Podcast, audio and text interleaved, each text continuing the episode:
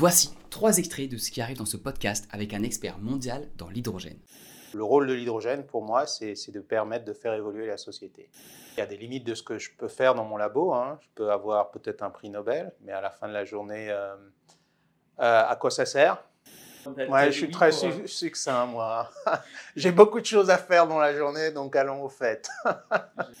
François Haguet est donc un spécialiste international de l'hydrogène.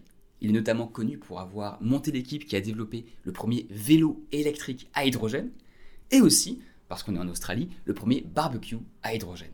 Dans cette discussion qui a lieu justement dans son bureau à l'université de Sydney, on va revenir sur les technologies d'hydrogène, ce que l'on peut faire dans ce domaine, pourquoi c'est important, qu'est-ce qu'un ingénieur qui cherche à aller dans cette énergie du futur pourrait faire. Mais avant ça, on va revenir sur son parcours qui est dense et relativement incroyable. Laissez-moi lire quelques-unes des choses qu'il a faites. Il y a tout juste une semaine, il vient de remporter le prix de franco-australien de l'année dans la catégorie recherche. Il est à côté de ça vice-président de l'AFRAN, c'est-à-dire l'Association pour la recherche et l'innovation franco-australienne.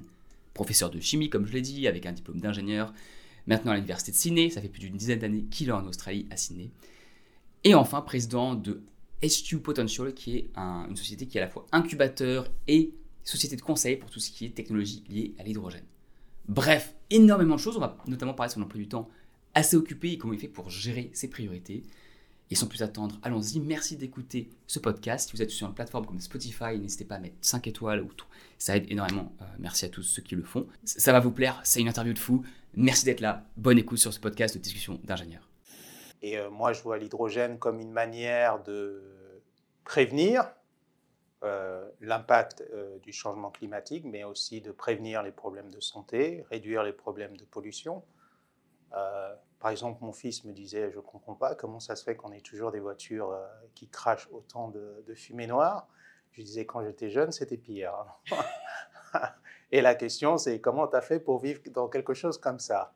Donc, les mentalités évoluent et euh, le rôle de l'hydrogène, pour moi, c'est de permettre de faire évoluer la société. C'est vrai que s'il y a une chose qui est commune à toutes tes expériences, depuis que tu as commencé, j'ai l'impression, c'est vraiment euh, cette question de l'énergie et de l'hydrogène. Euh, on va revenir un peu sur ton parcours. Je vais avoir des questions sur ce que tu as fait concrètement, mais d'abord, qu'est-ce qui t'a fait te pencher sur l'hydrogène au tout départ? C'est ces questions de société qui étaient déjà présentes à l'époque ou c'est plus un peu par hasard en découvrant différentes choses liées à l'énergie Comment s'est passé pour toi? Euh, J'ai fait une thèse en catalyse hétérogène. Je ne sais pas si la catalyse hétérogène, ça te parle, mais euh, euh, l'industrie pétrochimique est basée sur des catalyseurs pour accélérer les réactions, faire de la peinture, faire de l'essence pour mettre dans les avions, dans les voitures, du kérosène, et, etc.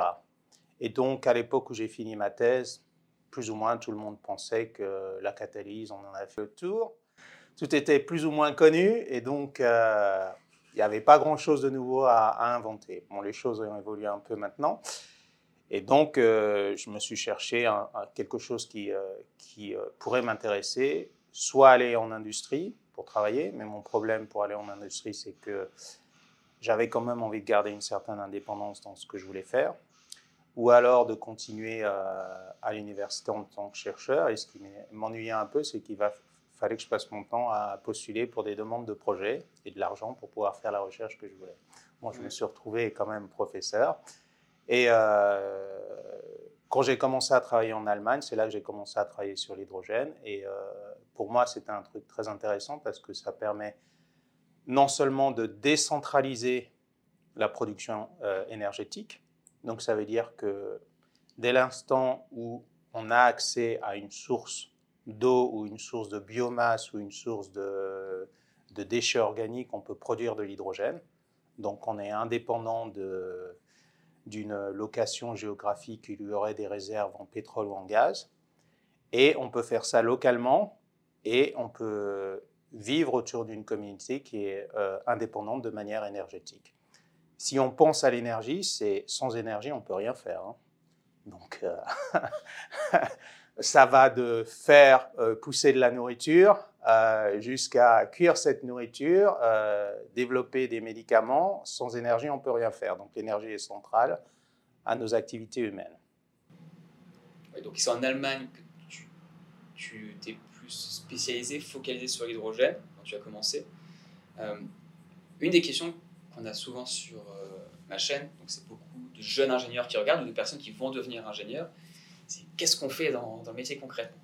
Donc, toi qui en plus as eu l'opportunité d'évoluer dans ce métier à la fois d'enseignant et de chercheur sur euh, les dernières euh, années, sur plus d'une décennie, comment est-ce que tu vois le métier au jour le jour évoluer? Qu'est-ce que tu faisais quand tu as commencé et qu'est-ce que tu fais plus maintenant de tes journées qui sont, j'imagine, extrêmement occupées? Ce qu'il y a d'intéressant dans la vie d'un enseignant-chercheur, je ne sais pas pour mes collègues en France, mais euh, bon, il y a la partie enseignement, donc euh, essayer euh, enseigner aux nouvelles générations, les, essayer de les, motiver, de les éduquer.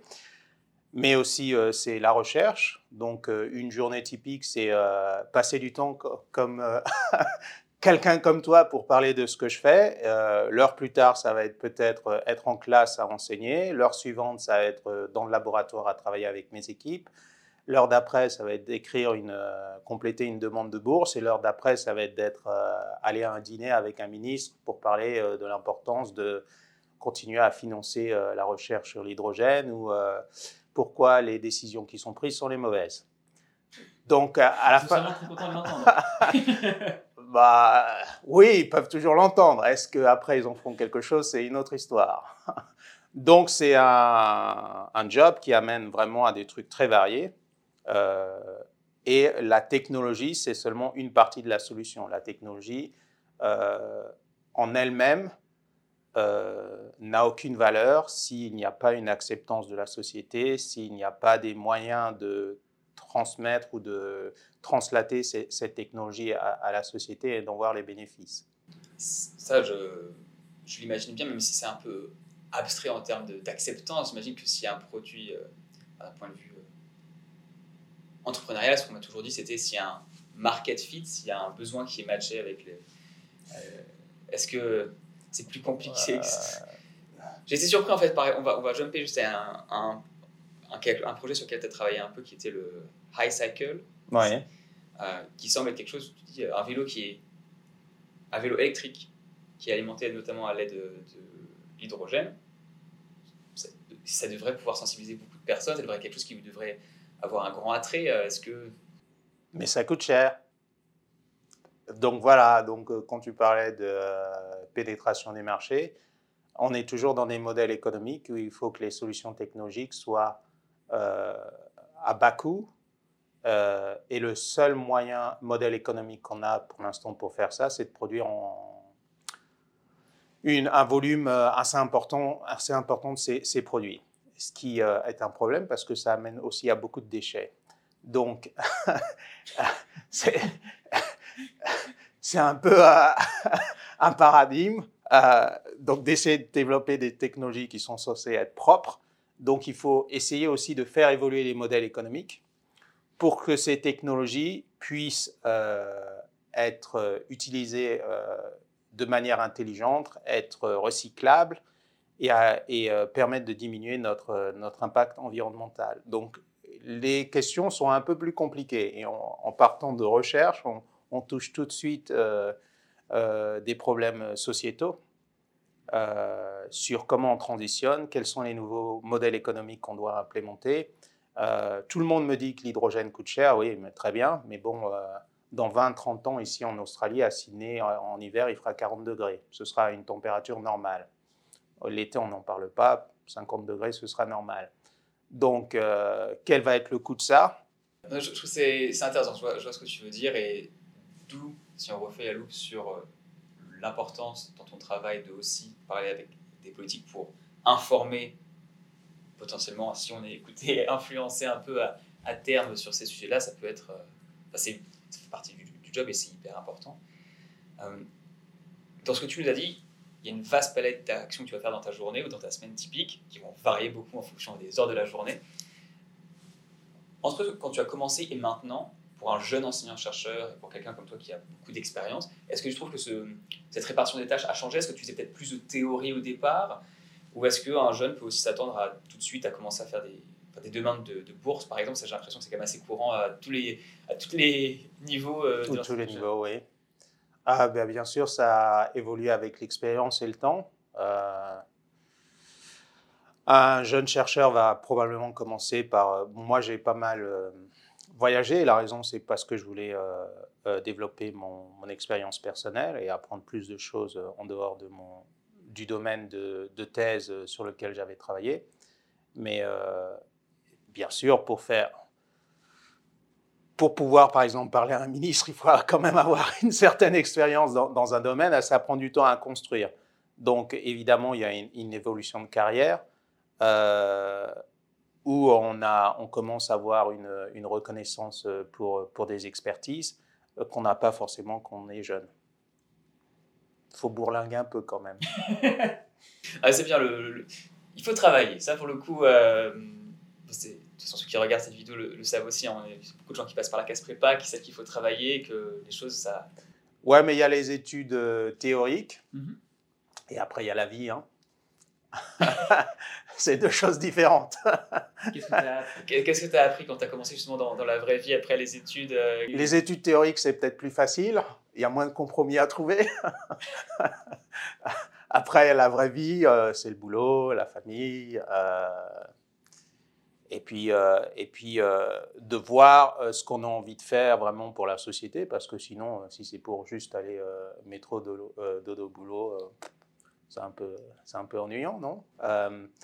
Donc, je pense qu'on a tous une place dans la société, et quelle est notre place, chacun dans la société, et ce qu'on veut faire de notre vie. Je pense que c'est ça qui est important. Et donc, comment on évolue dans notre carrière et dans notre vie, et quel est notre impact? Pour faire évoluer la société. Je pense que c'est ça qui est intéressant. Et tu l'as trouvé tôt, ton, ta vision de ce que tu voulais apporter justement à la société via euh, le domaine dans lequel tu travailles ou c'est venu en, travaillant et en découvrant des choses? Euh, C'est venu en, en, bourlinguant, comme j'ai dit, en, en, essayant de, de, voir, de tâtonner où, il y a des choses que je pourrais faire, où, euh, où je pourrais utiliser mon intelligence.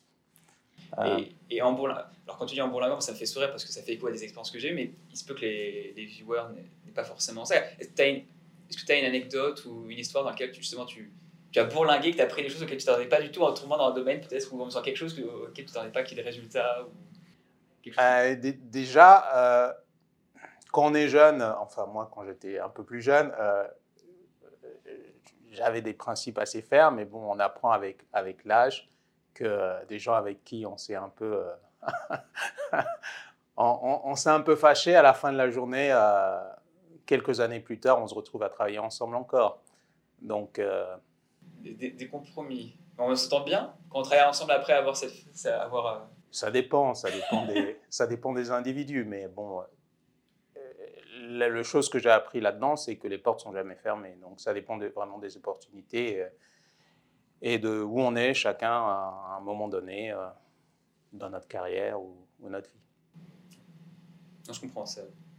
Même dans mon travail actuel, ça m'est arrivé une fois et ça m'arrive très très peu souvent. Je m'énerve pas en général, mais euh, c'est pas forcément une question de s'énerver, c'est de s'accrocher plutôt. Voilà, de s'accrocher ou d'avoir des opinions différentes et, euh, et, chacun part de son côté faire, faire ses choses et puis il y a des trucs assez marrants où on se retrouve à un point clé à un moment parce qu'en fait la planète est petite. Hein. Euh, ça, ça c'est une autre chose que j'ai réalisé. Je pensais qu'il y avait beaucoup, beaucoup de monde. Alors, si je peux faire ce truc avec ce type, c'est pas grave. Je vais pouvoir faire ça avec quelqu'un d'autre. Mais en fait, euh, c'est très petit, la planète. C'est... Alors, je comprends tout à fait ce que tu veux dire. Je pense que c'est aussi dès que tu spécialises dans un domaine ou que tu te dis, OK, j'ai envie de travailler là-dedans, là, tout de suite, les noms. Euh, oui, mais déjà, l'Australie, c'est très petit. 25 millions d'habitants, tout le monde se connaît, plus ou moins. Euh, c'est pas forcément le domaine spécialisé, mais il y, a plusieurs sphères. Donc, euh, plus ou moins tout le monde se connaît ou a entendu parler d'eux. Et euh, quand on passe au niveau international, bon, dans mon domaine de recherche, tout le monde se connaît évidemment. Euh, même dans le domaine industriel, tout le monde se connaît. Mais il y a différents réseaux, mais en fait, tous ces réseaux sont connectés plus ou moins les uns avec les autres. Et quand on commence à faire un peu le tour, on se rend compte qu'en fait, euh, c'est relativement petit. Ok, je laisse euh, aux personnes qui nous écoutent euh, le soin de se faire leur propre conclusion là-dessus et se dire, bon, faut pas s'accrocher trop fort non plus si on peut ou... Non, je pense qu'à la, fin, à la fin de la journée, on se retrouve toujours à recroiser le chemin de, quelqu'un qu'on a rencontré à un moment donné.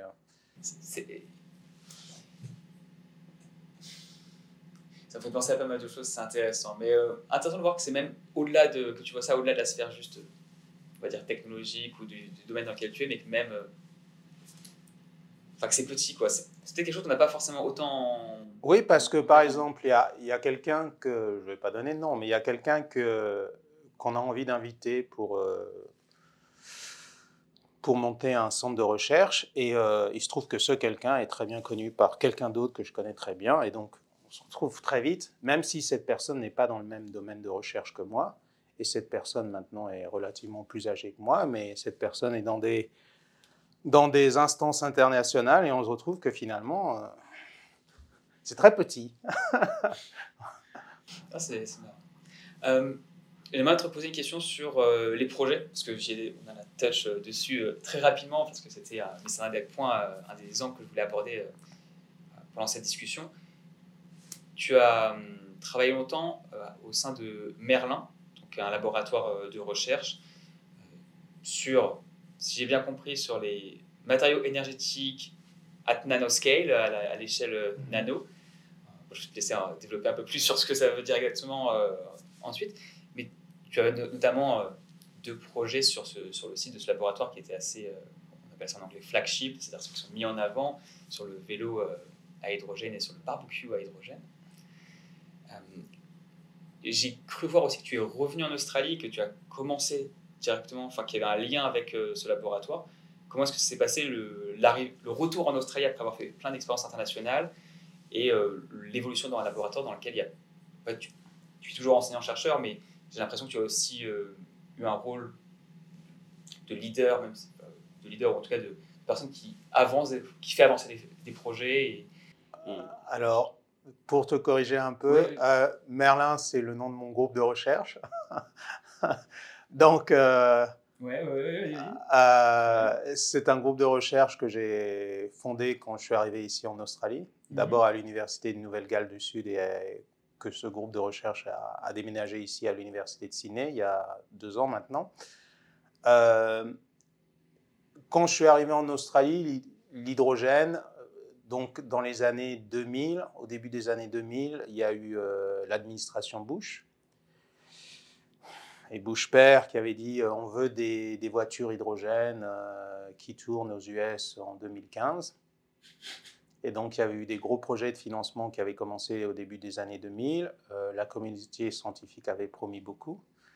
Et euh, il n'y a pas eu, euh, les promesses ne se sont pas réalisées. Donc développer des matériaux qui sont capables de stocker plus d'hydrogène que ce qu'on peut faire avec euh, la compression ou la liquéfaction.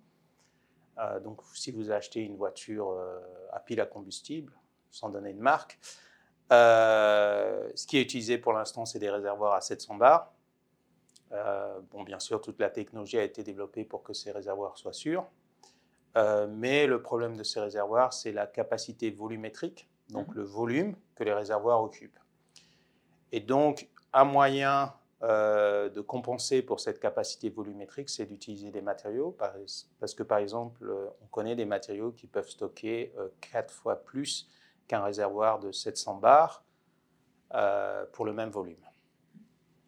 Donc ça veut dire qu'on pense à une voiture, si on peut réduire le volume du réservoir par un facteur 4, ça fait plus d'espace pour euh, les bagages ou plus d'espace pour les passagers ou une voiture plus petite.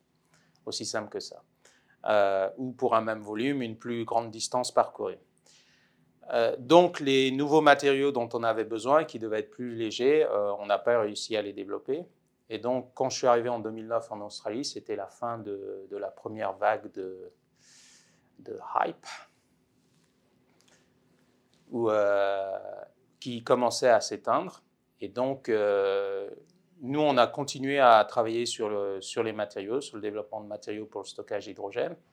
Et en Australie, on était à peu près l'un des seuls groupes à continuer là-dessus. Et donc, on a commencé à faire des, prototypes pour montrer euh, à quoi la technologie servait, tout simplement. Donc, étant en Australie, on a fait des barbecues. Hein. il y en a partout. Hein. ouais, mais en Australie, il y en a à la plage, hein, open space. et puis on a fait des, vélos à l'hydrogène aussi. Et puis je cherche toujours un troisième projet, mais s'il y, y, en a qui ont des idées. moi, ce qui m'intéresse, c'est vraiment c'est l'idée d'Edison. Quand l'électricité, euh, les premières centrales électriques ont été construites, euh, la seule utilisation, c'était les ampoules électriques. Bon, bien sûr, quand on fait tourner une, euh, une, centrale de production d'électricité, ça tourne 24 heures sur 24. Les lumières, ça s'allume seulement la nuit pendant quelques heures. Hein. Donc son idée à lui, c'était OK, il va falloir que je vende plus d'électricité. Comment je vais faire ça? Il faut que je développe ou que des gens développent des machines pour utiliser l'électricité. Donc c'est comme ça que l'aspirateur électrique est sorti, euh, le toaster est sorti, euh, toutes sortes de machines qui peuvent utiliser l'électricité, les machines à laver, les trains électriques. Tout ça, ça vient de là, hein, parce que Edison, il avait besoin de faire du fric. C'est aussi simple que ça. Et donc là, on est sur les. Donc voilà, l'hydrogène, moi, mon idée, elle est aussi simple. Hein. On ne va pas réinventer la roue, hein. on va faire comme Edison. Si on peut trouver des moyens pour remplacer l'hydrogène dans les usages de tous les jours, où euh, on peut déplacer l'électricité et faire en sorte qu'on puisse tous produire notre hydrogène, parce qu'on peut s'acheter un panneau solaire, surtout ici en Australie, euh, attacher un petit électrolyseur, euh, produire de l'hydrogène à partir de ce, panneau solaire, le stocker avec des matériaux, et après on a une cartouche avec des matériaux qu'on peut utiliser pour, pour utiliser l'hydrogène, pour faire tourner des choses. Ça va de la machine à café pour faire son café, pour euh, des vélos à l'hydrogène, des barbecues, euh, l'aspirateur. Euh, j'ai des collègues qui ont construit des tondeuses. Et, comment on, arrive en Australie et tu as monté ce centre, enfin cette unité Je sais moi pourquoi je suis arrivé en Australie, je cherchais un travail, c'était déjà super difficile et toi tu arrives et tu, tu montes directement quelque chose en collaboration avec... Enfin, alors le, lien avec l'université, c'est vrai que je m'étais trompé, je pensais que c'était lié à l'université de New South Wales, en l'occurrence ça ne semble pas être le cas. comment est-ce qu'on revient en Australie et directement bah, C'est simple, euh, quand je suis revenu en Australie, j'ai eu un poste de... Bah, J'étais pas professeur à l'époque, mais ce qui s'appelle senior lectureur. Et donc euh, j'ai monté mon groupe de recherche pour, pour faire ma recherche et euh, faire ma recherche de manière indépendante. Et donc c'était naturel de, monter son propre groupe de recherche. Euh, une de mes étudiantes a trouvé le nom du groupe de recherche et puis euh, on s'est mis à bosser. Parce que vu que je, ne sais pas combien il y a de personnes dedans, je vais poser la question. Euh, je ne connais pas non plus les structures parce que les étudiants ne la connaissent sûrement pas non plus. comment est-ce qu'un groupe de recherche, c'est un senior lectureur et des étudiants ou il y a des personnes externes, c'est des PhD Comment ça, enfin, ça se structure? Ok, alors en France, la manière dont les labos de recherche sont organisés, c'est généralement il y a une unité de recherche qui est mix entre la plupart du temps entre l'université et le CNRS, ou ça peut être avec le CEA, peu importe. Euh, et il y a des équipes de recherche qui sont attachées à cette unité mix.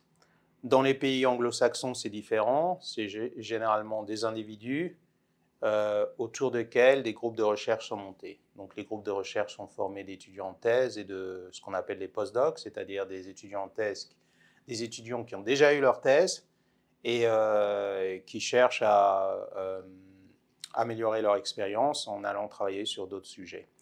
Euh, donc, par exemple, dans mon groupe de recherche, j'ai à peu près 8 étudiants en thèse et 2 postdocs. D'accord. Donc, il y a un roulement qui va s'effectuer tous les 2-3 ans. Voilà. Les thèses, ça dure 3 ans et demi. Donc, les étudiants roulent tous les 3 ans et demi. Et les postdocs, ça dépend de, de leur carrière. Il y en a qui vont progresser vers l'industrie, d'autres qui vont se chercher des postes euh, dans les universités euh, parce qu'ils ont envie de faire de la recherche et de l'enseignement. Et donc avec ce groupe de recherche, avec ces 8 personnes ou plus ou moins selon le, moment, ça prend combien de temps Par exemple, dans ton cas, tu l'as fondé en 2009 pour avoir ces premiers prototypes euh, d'application ici dans l'hydrogène. vu que c'est sorti, je crois, en 2014, en 2016, le iCycle, ça prend 5 ans, 5-7 ans à en fait, on fait beaucoup de recherche fondamentale. Et on a commencé à travailler sur, euh, sur de la recherche plus appliquée et de la translation euh, autour des années que tu as, mentionnées. Ça nous a pris à peu près un an pour mm. construire euh, les premiers vélos. Ça nous a pris un peu, un peu plus de temps pour faire la recherche pour développer les, les barbecues. mais bon, ça prendre un an et demi. je me rappelle que les premiers barbecues qu'on a construits fonctionnaient pas très bien, alors mes collègues se foutaient un peu de ma gueule. Mais euh, on a amélioré après. On a réussi à contrôler notre, euh, notre réaction catalytique. Et, toujours une version numéro 1. oui, ah, la version numéro 1. Ah, ah, on l'avait construit euh, juste avant ce qu'on appelle Open Day, c'est journée porte ouverte de l'université. Et on avait, on avait finalisé le proto la veille. Donc on ne l'avait pas testé. Donc le jour J, c'était le jour du test. Dernière question par rapport au projet, projet mm. Quel type quels outils sont utilisés, c'est quel type de travail qui va être fait, euh, par exemple, sur le projet, sur le High Cycle, euh, par les étudiants, par les étudiants, par les étudiants, le groupe de recherche. Quels sont les outils qu'ils utilisent en général Ça ressemble à quoi un peu le travail sur le travail ben, Ça, c'est de l'engineering. Donc, euh, il faut faire la recherche fondamentale en, amont pour savoir comment ça va marcher. Et après, comment ça va être assemblé hein, et mis en forme. Donc, euh, c'est d'utiliser des, modèles de simulation pour euh, pouvoir euh, prédire les comportements des, systèmes et, des softwares pour pouvoir faire le, design des systèmes. Et après, il faut construire. Donc, il faut se trouver quelqu'un qui est, qui est bon pour pouvoir construire des choses et puis après les assembler. C'est les mêmes personnes qui font les modèles et qui vont construire Non, non pas les mêmes personnes. Généralement, les étudiants en thèse euh, font pas mal de recherches fondamentales. Euh, des étudiants qui sont bons euh, dans des ateliers mécaniques, on n'en a pas beaucoup en Australie, donc généralement, on utilise des gens soit extérieurs, soit qui sont dans l'université et qui travaillent dans les ateliers mécaniques. Et après, il y a la partie électronique aussi qu'il faut construire. C'est beaucoup plus dur qu'il n'y paraît. quand j'ai commencé l'école d'ingénieur, quand on voit des robots, on voit des choses qui sont fabriquées, on se dit, bah, doit pas si compliqué que ça, mais dès qu'on met, un, dès qu'on met un peu la main dedans, juste on touche, on se rend compte que pour faire quelque chose d'extrêmement simple, en fait, il y a plein de façons de se planter sur juste. Euh, Donc, il faut avoir de l'expérience. Donc, généralement, les étudiants en thèse n'ont pas assez d'expérience pour, euh, pour faire ce genre de trucs un des trucs, ça peut être juste une thèse. Donc, généralement, la, la plupart du temps, ils font la partie où on a besoin de comprendre, où on a, où on a des trous à remplir. Et puis après, c'est des personnes plus expérimentées qui, euh, qui mettent les choses en forme. Il me reste deux questions principales, et on va changer un peu de sujet. Euh, la première, euh, c'est une question que je me posais avant de te voir en voyant ton profil LinkedIn. Je pense que j'ai eu un peu ma réponse avec le, quand on a parlé au départ sur le sens de ce que tu cherches à faire je pense que tu vas sûrement me renvoyer vers ça, mais je vais quand même la, poser pour, avoir ton point de vue. Une chose que j'ai remarqué, c'est quand on voit des profils seniors en général qui font justement beaucoup de choses, il y a beaucoup de personnes qui ont des places dans des panels, comme tu peux le faire dans un panel scientifique, ou euh, dans des boards d'associations. Et j'ai vu, je vois ça depuis pas mal de temps déjà, hein, quand on voit les gens élevés qui ont ce genre de choses, et on peut se poser la question à l'envers de euh, est-ce que c'est nécessaire d'être dans ce type de position pour ensuite monter? C'est toujours le problème de la fée de la poule quand on l'a pas fait, on n'est pas forcément sûr mm. de qu'est-ce qui amène quoi. Personnellement, je m'amuse beaucoup à interviewer des personnes et à faire mes choses, mais je le fais dans un canal différent. Ça me prend du temps personnel. Mm. Je n'ai pas forcément le temps de faire euh, ce genre de position actuellement. Euh, mais il y a une partie de moi qui se demande est-ce que tu n'es pas en train de louper quelque chose? Est-ce que c'est pas quelque chose auquel il faut faire attention? Et quand j'ai vu ce que tu faisais, que tu étais dans des panels, que tu fais différentes activités en plus de ton travail, euh, bah, je voulais te poser la question est-ce que tu penses que c'est une nécessité? Comment ça s'est passé pour toi, ce genre de, se retrouver dans ce genre de position? Est-ce que tu recommandes à quelqu'un de le faire ou est-ce que c'est plutôt euh, par rapport au sens que tu as fait ça? Et j'imagine que c'est peut-être par rapport au sens, mais comment c'est passé pour toi? -ce que tu euh, Ça dépend de chacun, mais en fait, euh, je peux rester dans mon bureau et dans mon labo à faire ma recherche et être content avec ça. Moi, ça ne me satisfait pas parce que il y a des limites de ce que je peux faire dans mon labo. Hein. Je peux avoir peut-être un prix Nobel, mais à la fin de la journée, euh, euh, à quoi ça sert?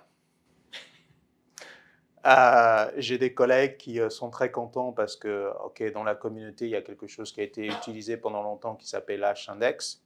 C'est plus ou moins un index qui mesure le nombre de publications et le nombre de fois que les publications sont citées.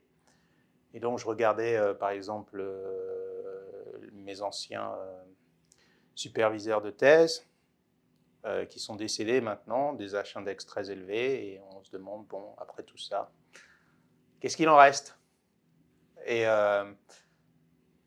c'est assez dommage parce que je pense qu'il y, a des choses qui peuvent être faites en dehors, et si on a vraiment envie de, surtout sur la transition climatique, et le problème énergétique de faire évoluer les choses, il faut être aussi dehors en dehors des labos pour euh, interagir avec la société euh, et, essayer de voir comment on peut influencer, comment on peut faire avancer les choses, comment on peut aider à la, prise de bonnes décisions.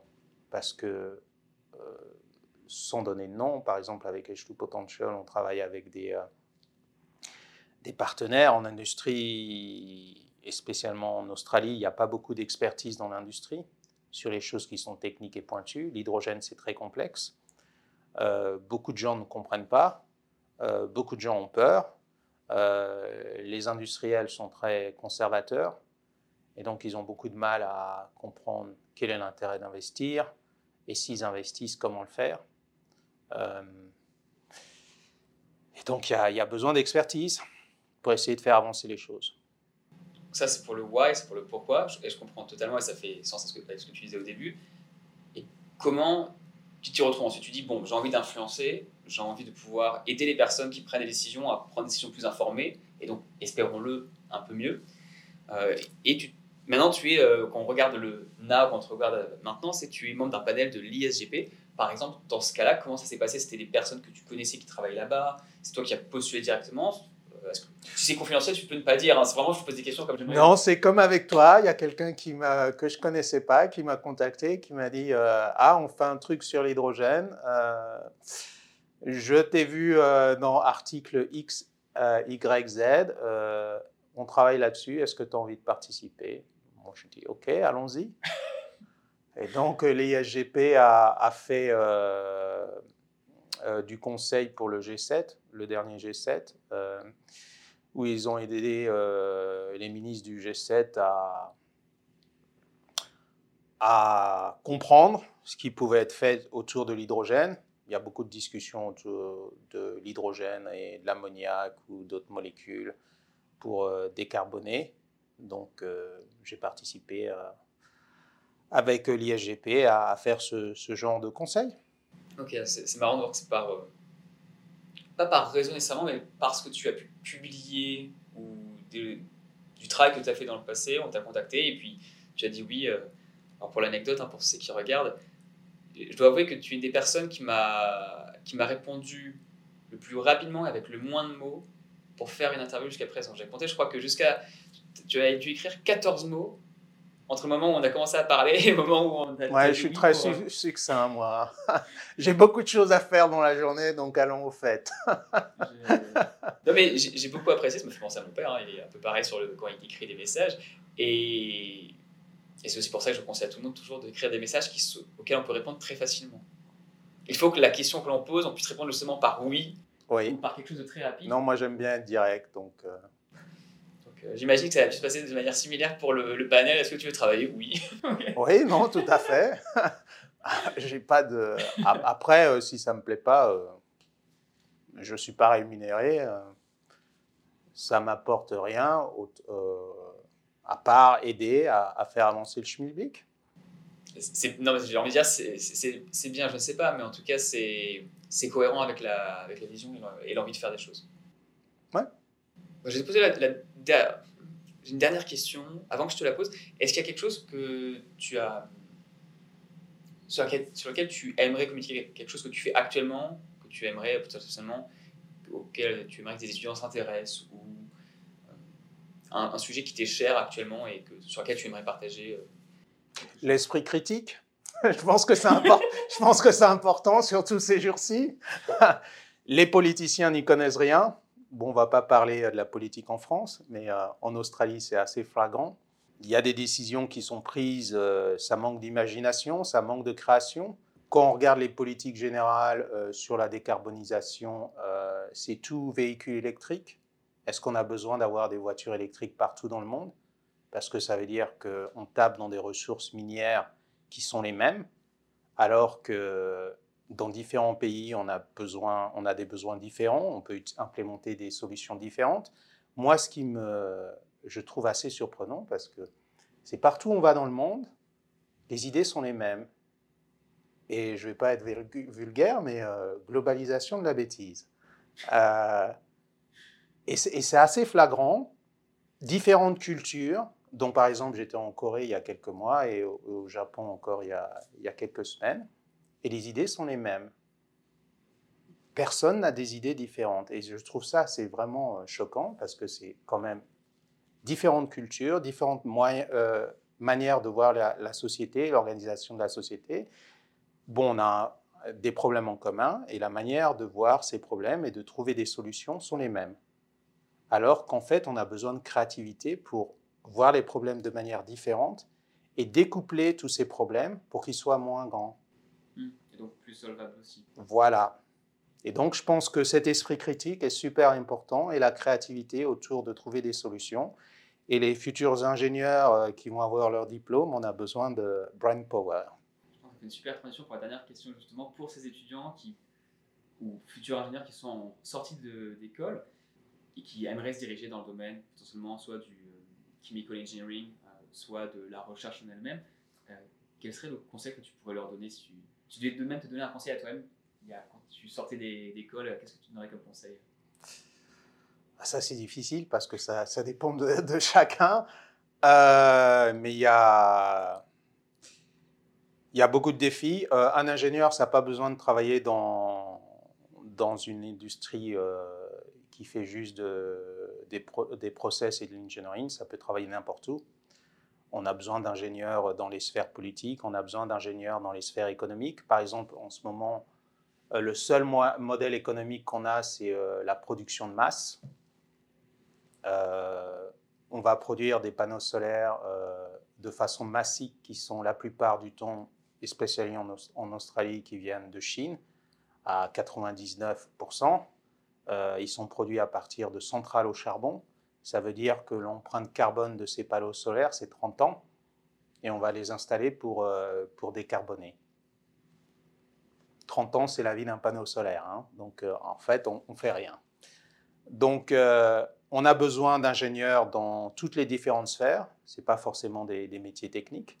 On a besoin d'ingénieurs, de gens qui peuvent expliquer et peuvent amener l'expertise où on en a besoin. Parce que tout au long de la chaîne de décision, que ce soit au niveau des communautés, pour comprendre pourquoi on a besoin de cette technologie, ou au niveau politique, ou au niveau euh, économique, ou au niveau euh, euh, de local council de, de la ville, des mairies, on a besoin d'expertise dans tous ces domaines et d'être capable d'intégrer cette expertise avec les autres acteurs de la société. En effet, on commence les études d'ingénierie, il y en a qui savent ce qu'ils veulent faire, mais il y en a beaucoup qui ne savent pas non plus. Et se dire qu'il y a des opportunités à tous les niveaux, même pas seulement le métier technique qu'on peut voir comme unique euh, sortie potentielle, euh, ça peut, espérons-le, donner quelques idées à des personnes qui peuvent nous regarder. Tout à fait. Merci beaucoup François. Mon plaisir. Merci d'avoir écouté ce podcast. Si vous êtes sur YouTube, il y a une autre vidéo qui s'affiche à l'écran qui est top. C'est un podcast dans lequel j'ai mis beaucoup de cœur que je vous recommande, sinon ce ne serait pas affiché ici. Donc merci d'avoir écouté. Et si vous êtes sur une autre plateforme, n'hésitez pas à mettre une super bonne note. Ça aide pour les algorithmes. Vous connaissez la difficulté qu'il y a à faire connaître les podcasts. Et c'est grâce à vous. Sans vous, il n'y aurait pas tout ça. Donc merci beaucoup. Merci d'avoir écouté. Je te souhaite une excellente semaine. N'hésite pas à des questions, à me les poser partout. Et à très bientôt. Bye bye.